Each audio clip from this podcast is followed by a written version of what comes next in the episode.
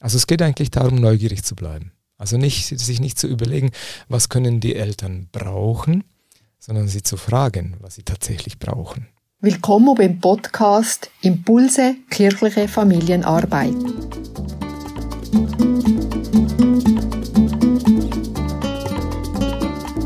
Mein heutiger Gast ist der Peter Michalik, Familientherapeut und Religionspädagoge in der katholischen Kirche Nargau. Herzlich willkommen.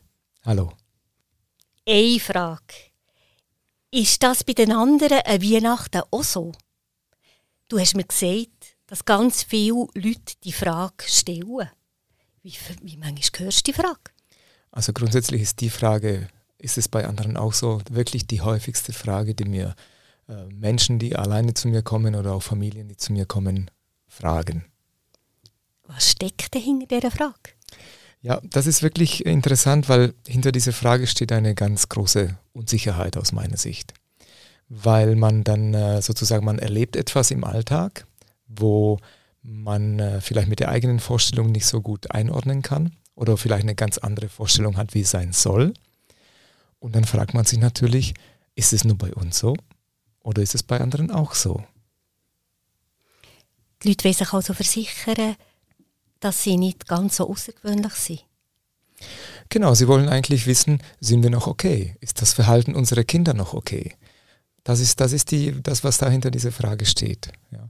Und äh, die Verunsicherung kommt aus meiner Erfahrung eher aus dem Bereich, dass wir manchmal ein Weltbild präsentiert bekommen, speziell in den Medien, dass äh, Familien und Kinder immer äh, quasi gut gelaunt sind, äh, alles läuft super, die Kinder sind äh, nie dreckig folgen immer.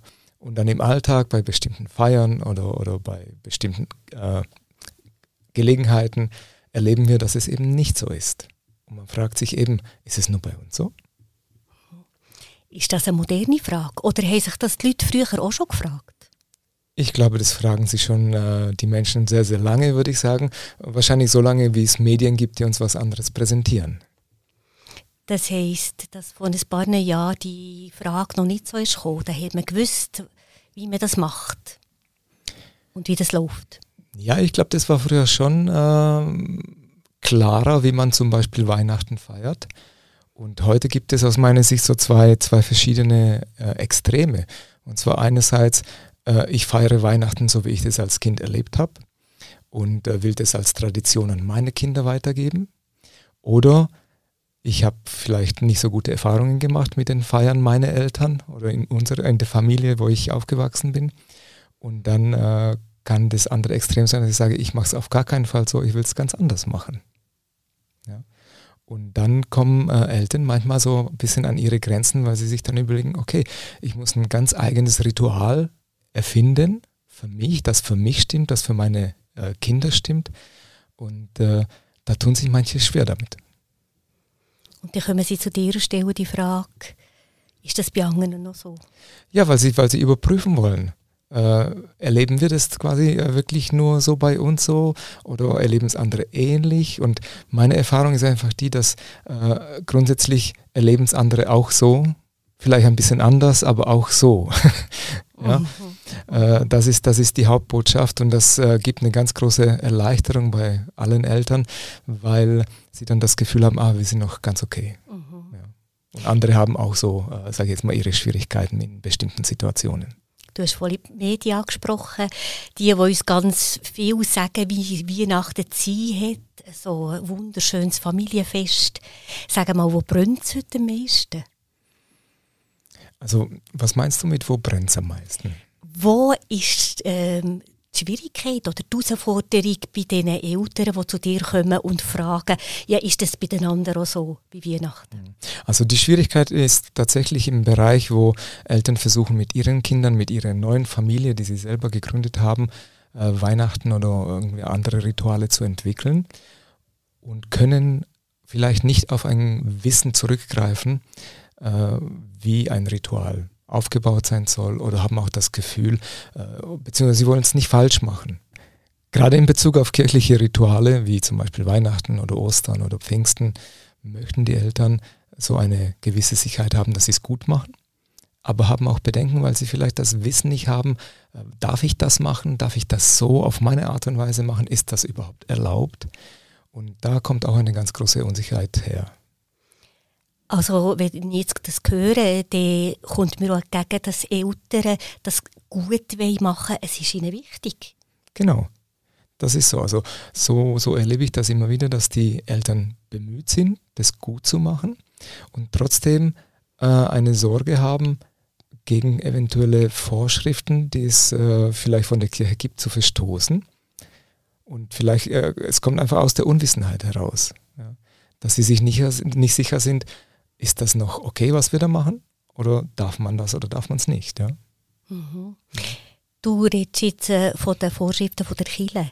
Gibt es auch Vorschriften von Großeltern oder ähm, von anderen Personen?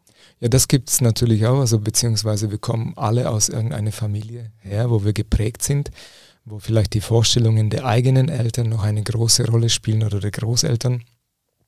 Und dann sind natürlich äh, bestimmte Ideale da, die, die man vielleicht auch erfüllen möchte ja, weil man auch die Großeltern mit einbeziehen möchte.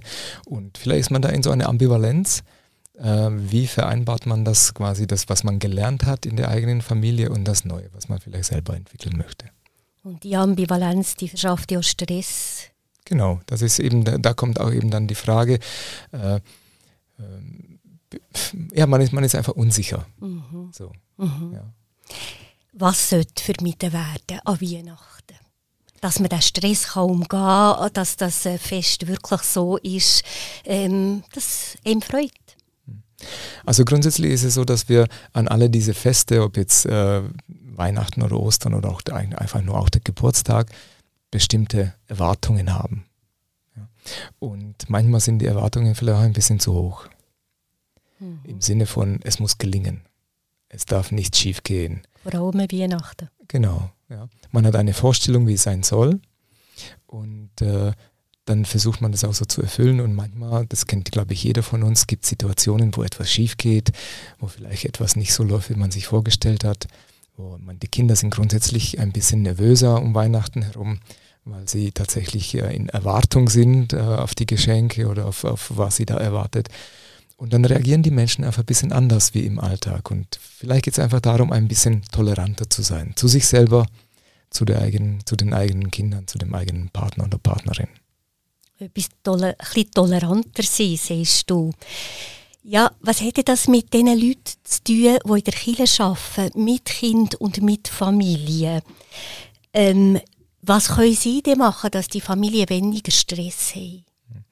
Also grundsätzlich wäre es immer gut zu fragen, äh, wenn man mit Familien zu tun hat, was brauchen die Familien heute? Bevor man irgendwelche Angebote äh, sich überlegt oder bevor man irgendwas anfängt zu entwickeln, was sind eigentlich die Bedürfnisse der Familien im heutigen Alltag? Und wenn man die Familien fragt, dann ist, äh, dann ist es in der Regel äh, eher Entlastung als äh, Zusatzaufgaben. Das würde heißen, kein extra Programm, keine Krippenspiel.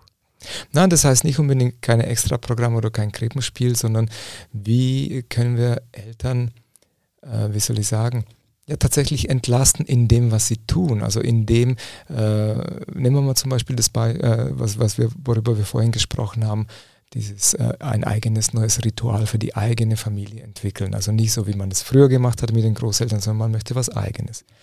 Und dann ist natürlich die Frage, wie können wir die Eltern da unterstützen? Mhm. Was brauchen die? Und das erfährt man am besten, wenn man sie fragt. Kannst du aus deiner Erfahrung ähm, denen, die in der Kirche arbeiten, einen Tipp geben?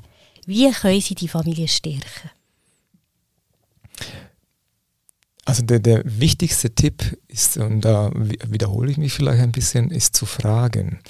Denn aus meiner Erfahrung äh, ist es so, dass wenn man Eltern fragt, dann äh, kommt oft die überraschende Antwort, dass sie erstmal überhaupt gar nicht wissen, was sie antworten sollen, weil sie es nicht gewohnt sind, gefragt zu werden im Punkto kirchliche Rituale oder, oder eben solche, solche mal, Feste, die man, die wie, wie feststehen. Oder? Und wenn man sie dann fragt, was, äh, was braucht ihr, wie können wir euch unterstützen, das sind viele Eltern nicht gewohnt. Mhm. Ja. Und darum habe ich jetzt noch einmal nachgehakt. Es tönt so einfach. Ja, die Eltern fragen.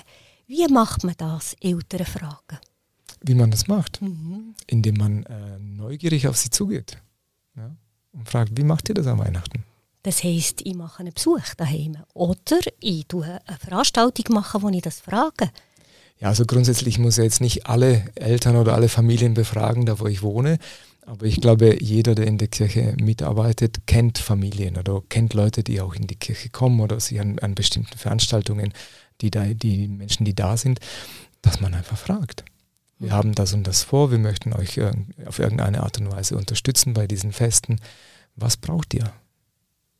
Und ich denke mal, wenn man fünf, sechs, sieben Antworten hat, kann man sich schon ein gutes Bild machen, was das Bedürfnis ist. Ja, das leuchtet mir ein. Mhm.